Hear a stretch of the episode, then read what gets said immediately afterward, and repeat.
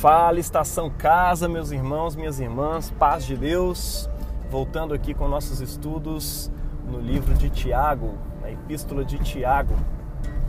E pegando aqui as referências de tudo aquilo que a gente já viu, primeiramente o apóstolo começa a sua carta exortando os irmãos a considerarem as provações pelas quais eles estavam passando como um instrumento por meio do qual Deus iria gerar neles uma virtude essencial para a sua fé, que é a perseverança. Tá? E isso faria deles pessoas mais maduras na fé. E a maturidade é essencial na nossa caminhada cristã. E depois ele vai deixando claro que essas ferramentas por meio das quais a gente vai aprendendo vai desenvolvendo a maturidade, né, e se tornando mais perseverantes na fé, é a virtude da determinação, da perseverança, ela é gerada quando a gente passa pelas, pela, pelas provações com perseverança, né?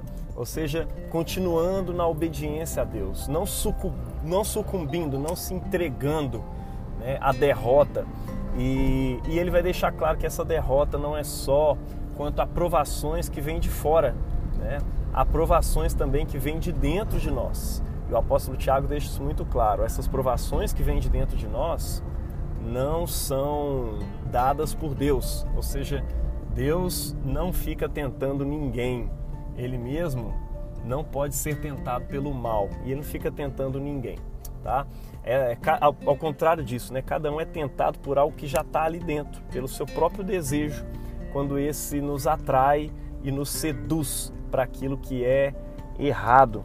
Então, parte da nossa parte da nossa maturidade, ela vai ser gerada a partir da resistência, da perseverança contra tentações internas. E falando de coisas internas, o apóstolo Tiago compara, né, as tentações internas, quando a gente é atraído por ela, seduzido por ela, ele, ele faz uma ilustração de uma relação sexual, né?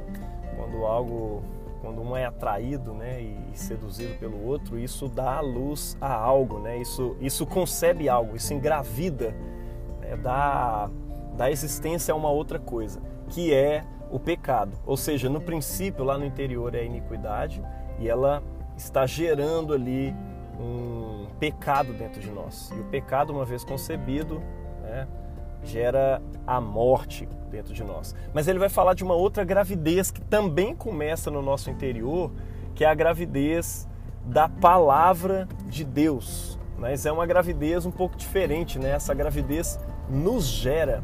É, a palavra de Deus que gerou o mundo, né? A gente sabe disso por meio do Gênesis quando ele diz haja luz e houve luz, né? A palavra que ordena o mundo, a palavra que cria o mundo, né? Deus cria o mundo por meio da sua palavra. Essa palavra se fez carne, habitou entre nós, e o apóstolo Tiago estava anunciando as boas novas a respeito dessa palavra. E essas boas novas são responsáveis por nos gerar novamente, né? Nos regenerar, nos fazer nascer de novo e aí o apóstolo Tiago começa a falar a respeito do poder da palavra, porque segundo o seu querer, ele nos gerou pela palavra da verdade, para que fôssemos como que primícias das suas criaturas, ou seja, criações, criatura formadas por ele mesmo. Tá? E essa palavra criação, criatura, nova criatura, né? aqui ele está falando a respeito de uma nova criação também. Né? Embora a palavra nova não esteja aqui, mas ele está tendo como pano de fundo as palavras é, de Jesus a Nicodemos, né, a respeito dele nascer de novo. Ele está falando a respeito de nascer de novo, ser uma nova criatura, uma nova é, é, algo que procede da nova criação. E a nova criação é sempre o, o entorno de toda a mensagem neotestamentária, né? É, o apóstolo Pedro vai falar sobre isso, o apóstolo é, é, Paulo vai falar sobre isso, e isso também não está longe do discurso do apóstolo Tiago. Ele crê que a palavra de Cristo é, é algo que procede de uma nova criação que é prometida pelos profetas, uma nova criação onde, onde Deus renova todas as coisas por meio da sua palavra. É, e essa nova criação começa em nós, mas ela se espalha, ela se expande também pelo mundo. Então o apóstolo Tiago está falando aqui nada menos do que o fato de que o Evangelho, quando ele entra dentro de nós, ele nos regenera, ele nos faz nascer de novo para esse novo mundo de Deus, que em breve se estabelecerá completamente. Mas ele já está se estabelecendo dentro dos nossos corações. Como? Por meio da fé no Evangelho, por meio da fé na palavra de Deus. Você crê, meu irmão, que você nasceu de novo por meio do Evangelho? Você crê que agora você é uma nova criatura ou você faz parte da nova criação de Deus? Porque o Evangelho ele vem exatamente para isso. E aí o apóstolo Tiago vai continuar dizendo é, na perícope de hoje, né? Vocês sabem essas coisas, meus amados irmãos. Cada um esteja pronto para ouvir. Aqui ele está falando sobre a palavra mesmo, né? Tardio para falar, tardio para se irar. Aqui nesse versículo ele está contrapondo novamente as duas gerações, né? Uma que gera o pecado e a outra que é a geração nossa, a nova geração do nosso espírito por meio do Evangelho. É como se o pecado estivesse nos gerando como demônios, como o mal, né, para cair, para queda.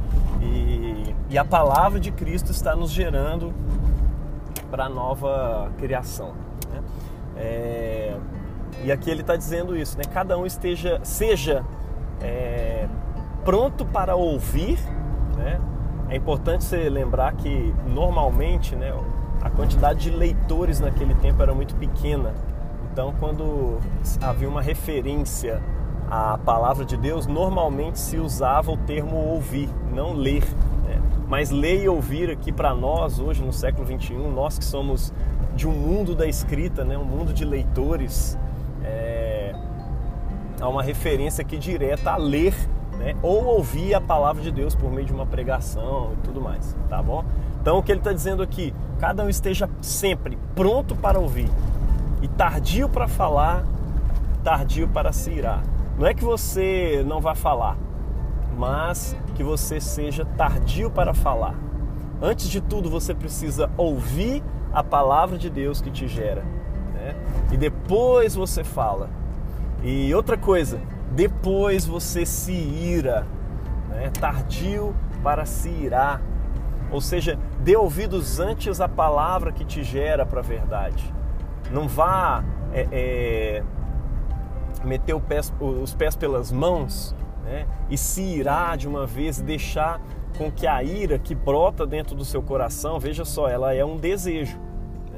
Cada um é tentado pelo seu próprio desejo quando este o atrai e seduz. Ou seja, a ira aí é um tipo de cobiça que entra dentro dos nossos corações. Ele está comparando uma coisa com a outra. Olha, os seus desejos você deixa eles é, é, de lado, você é, deixa eles tardios, porque os desejos são avaliáveis. Né? Nem todo desejo é pecado. Né?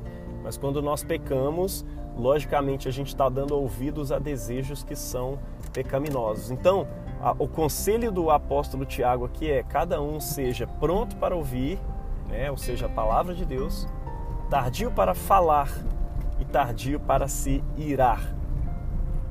E por quê? Porque a ira humana não produz a justiça de Deus. O que é a justiça de Deus, gente? A vontade de Deus, né? a ordenação do mundo, essa nova criação da qual eu estava falando aqui antes, ela muitas vezes é usada é, de modo até intercambiável né, com a palavra justiça.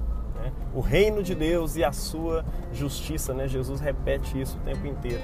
É, buscar o reino de Deus, a chegada do reino de Deus nesse mundo, o governo de Deus nesse mundo, é exatamente aquilo, a definição daquilo que a gente chama de justiça.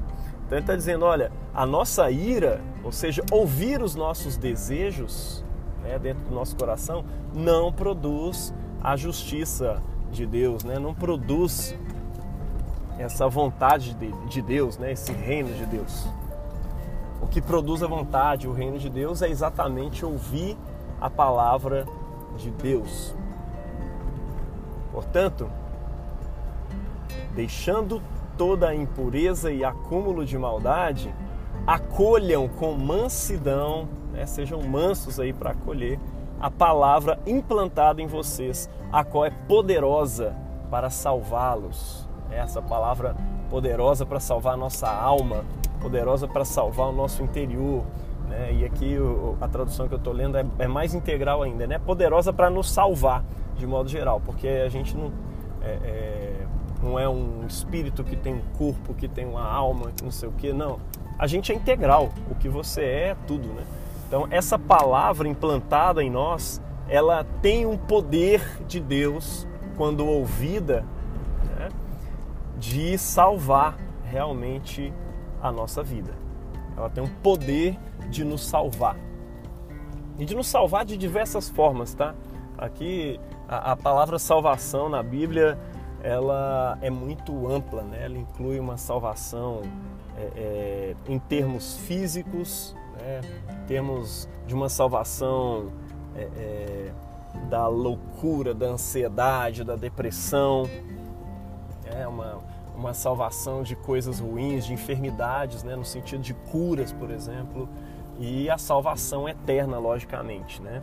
Essa palavra é poderosa para nos salvar, por isso a gente deve e a salvação é basicamente isso, né? Entrar em contato com a vida eterna, com o reino de Deus desde já, esse reino que é já e ainda não, ele já é dentro do seu coração também. Então você tem que entender que essa palavra te gera hoje, tá? e ela te salva hoje. E a salvação consiste nisso, em passar do império das trevas para o reino de Deus, para o reino da luz. Então, versículo 22, né? Sejam praticantes da palavra e não somente ouvintes, enganando-vos a vós mesmos. Pô, o que, que o apóstolo Tiago está querendo dizer com isso, né? Ele tem em mente as palavras do próprio Jesus. É, não sei se você lembra aí daquela ilustração que Jesus faz do homem que construiu a sua casa sobre a rocha e o homem que constrói a sua casa sobre a areia. Então ele está falando exatamente tendo isso como perspectiva. Olha, aquele que é o operoso praticante da palavra, né, o que constrói a sua casa sobre a rocha, é aquele que pratica a palavra. E a diferença entre ele e o cara que construiu na, na areia é que o primeiro praticou a palavra, o segundo não praticou a palavra ouvida. Tá? Então a, a diferença entre uma coisa e outra é a prática da palavra. Construir a casa sobre a rocha né, é dar prática, dar ouvidos de fato na sua vida à palavra de Deus. Porque aí sim você está gerando, você está construindo uma casa, né? Um, olha que ilustração bacana para a construção do reino de Deus, né? Para a justiça, aquele que opera a justiça de verdade. É, você está realmente construindo uma casa no contexto dessa chegada, desse aparecimento, dessa parousia do reino de Deus. É, isso é massa demais. É, por, e, e, quem só ouve essa palavra e não a pratica, né, está literalmente se enganando. Por quê? Porque acha que pode receber alguma coisa, né, pode participar do reino de Deus, pode produzir a justiça aí do reino e tudo mais, simplesmente ouvindo a palavra e falando que a segue. Não, cara, não tem jeito. Se você não está disposto a cumprir, a praticar a palavra de Deus, meu irmão, não perca o seu tempo sendo cristão. não, ter, não perca o seu tempo falando que é cristão, porque um cristão de verdade, é, ele pratica a palavra de Deus. Ele pratica esse reino que já entrou dentro do seu coração. É interessante que o final dessa perícope aqui, o final é, também desse capítulo, né, ele vai falar a respeito da verdadeira religião, do verdadeiro cristianismo, embora ele não use a palavra cristianismo aqui, né, ele vai falar sobre a verdadeira religião que tem a ver com praticar as promessas é, proféticas, né, do, do livro dos, profetas, dos livros dos profetas, especialmente Isaías, as promessas a respeito do reino de Deus, que são a criação né, de uma moralidade verdadeira, de uma santidade moral e de uma santidade social. Né? Se você não quer praticar essas coisas na sua vida, tanto uma quanto a outra, meu irmão, desista de ser cristão, porque a fé cristã é necessariamente sobre isso, tá bom?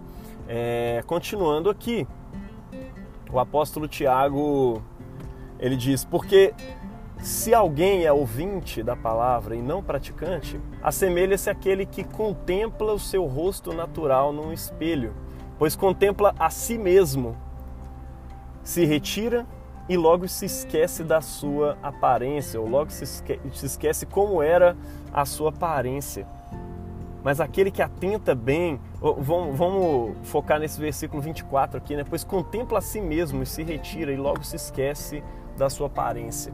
Aquele que não pratica a palavra é semelhante a alguém que se vê no espelho, pois contempla a si mesmo. Olha só que doido. Quando você olha para a palavra de Deus, quando ela está sendo exposta numa pregação, ou quando você está lendo ela no seu devocional diário, né, você está contemplando aquilo que você é ah, isso está ligado, inclusive, com aquele finalzinho do texto de ontem, né? Porque é, por meio da sua vontade, é, é, de acordo com a sua vontade, ele nos gerou pela sua palavra. Ou seja, essa palavra que nos gera, ela é aquilo que nós somos a partir de então.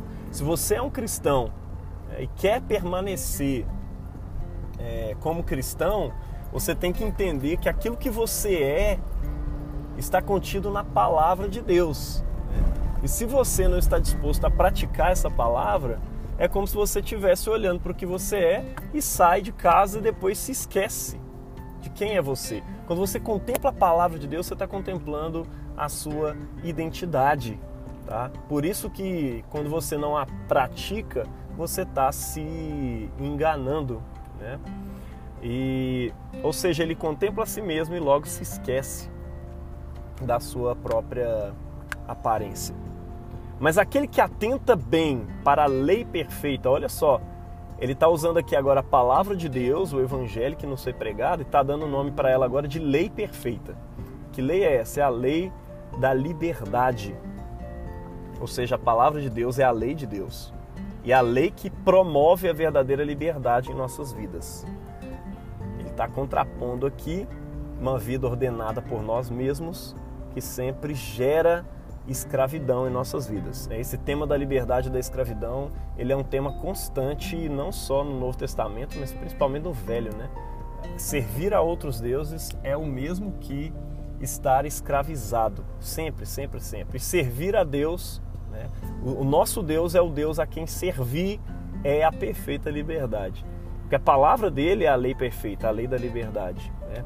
E nela persevera, ou seja, é, é, ele está dizendo que precisa haver uma perseverança também na prática dessa palavra. Porque nem sempre você vai ver que as coisas estão dando certo. E aí você vai pensar, parece que essa palavra não dá certo. Né? Parece que eu plantei uma semente aqui, mas a semente não deu certo. Né? Eu coloquei, sabe quando você bota lá um, um brotinho para ver se vinga? Planta ele na terra, uma florzinha, alguma coisa que você viu lá que estava dando errado, enfim você colocou, aí você chega na outra semana, parece que não, não deu certo. E aí você quer desistir, quer cavar aquilo ali, quer tirar aquilo porque tá feio, né?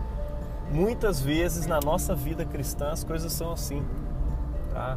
Você tá querendo praticar a palavra de Deus, aquilo ali tá te incomodando pra caramba, porque, sei lá, tá pegando mal pros seus amigos, tá te fazendo ficar incomodado porque você está negando coisas que você não estava afim de negar, mas que você sabe que de acordo com essa palavra é necessário e tal.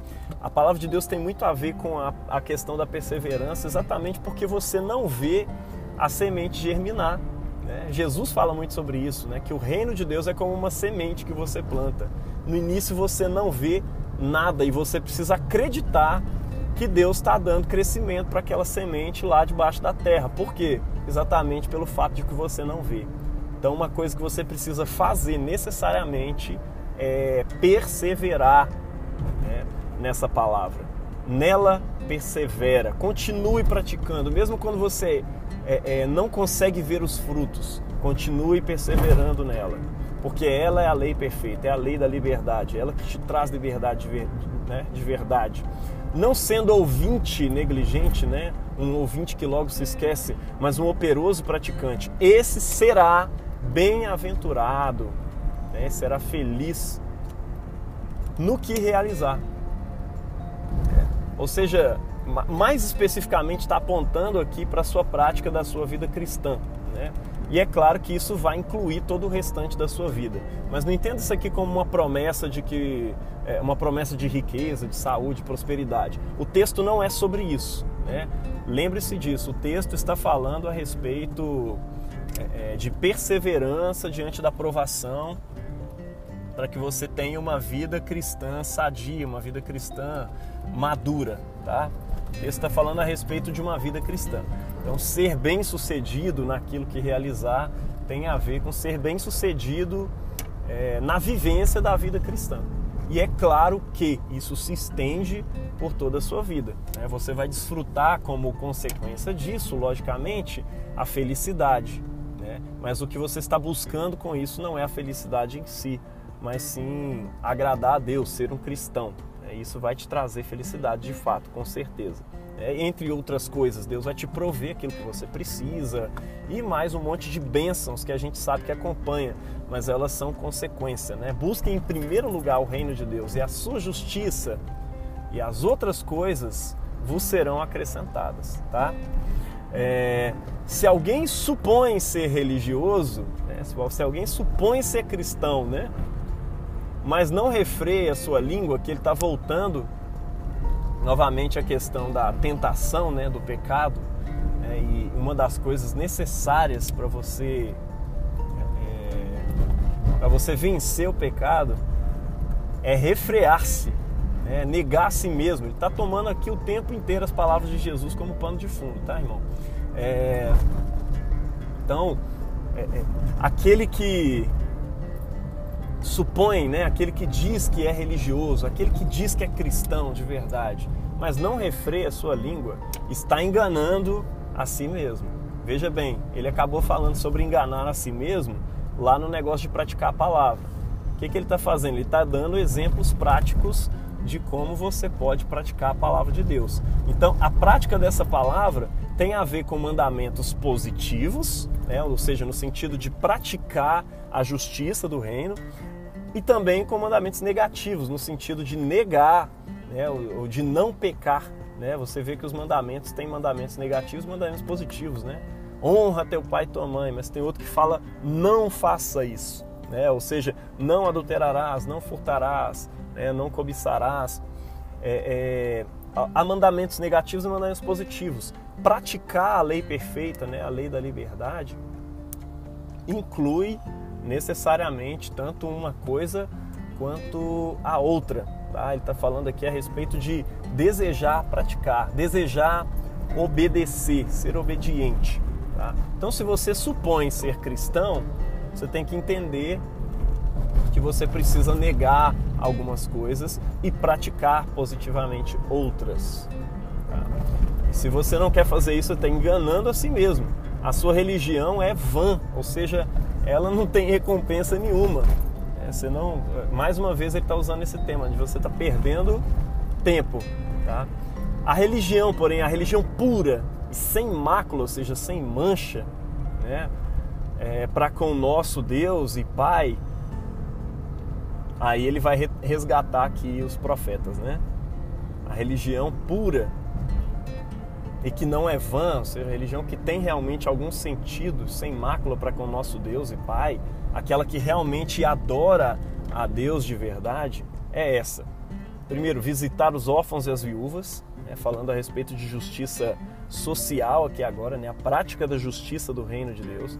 Visitar os órfãos e as viúvas nas suas aflições, suportar os irmãos, dar suporte, ajudá-los mesmo, aquele que está em necessidade. É claro, não só o órfão, não só a viúva, né? Aqui ele está usando a figura que existe no Velho Testamento para falar dos necessitados, né? Da, dos aflitos. Então é auxiliar todo o aflito, todo o oprimido de modo geral e guardar-se incontaminado do mundo, ou seja, não é só a questão da justiça social. É importante a gente pensar isso porque muitos cristãos hoje em dia acham que é, estou vivendo justiça social, eu não preciso de mais nada. E aí fica se contrapondo com outros, né? Ah, tem uns irmãos aí preocupados com santidade, com não sei o quê, mas não, não ajuda o próximo, né? não está lutando contra as injustiças da sociedade. E tem, por outro lado, os irmãos que, que são é, os santarrões moralistas e tudo mais e ficam criticando os outros. Né? Ah, cara ali pratica isso e aquilo e acha que vai ser salvo por causa disso. Né? Na verdade, ambos têm razão e ambos não têm razão. A questão é que quando você quer praticar a justiça do reino de Deus e quando você quer deixar a palavra de Deus te gerar, ela vai gerar um ser parecido com aquela direção para onde a palavra de Deus aponta. Amém? E isso significa que vai haver tanto justiça social nas suas ações quanto santidade em relação a esse mundo. Né? Guardar-se incontaminada do pecado. Amém, galera? Esse foi o estudo de hoje. Espero que tenha te edificado, que Deus tenha falado muito aí ao seu coração. Deus te abençoe na prática dessa palavra. Seja praticante dela, meu irmão, não somente um ouvinte. Deus te abençoe na prática dessa palavra em nome do Pai e do Filho e do Espírito Santo. Amém.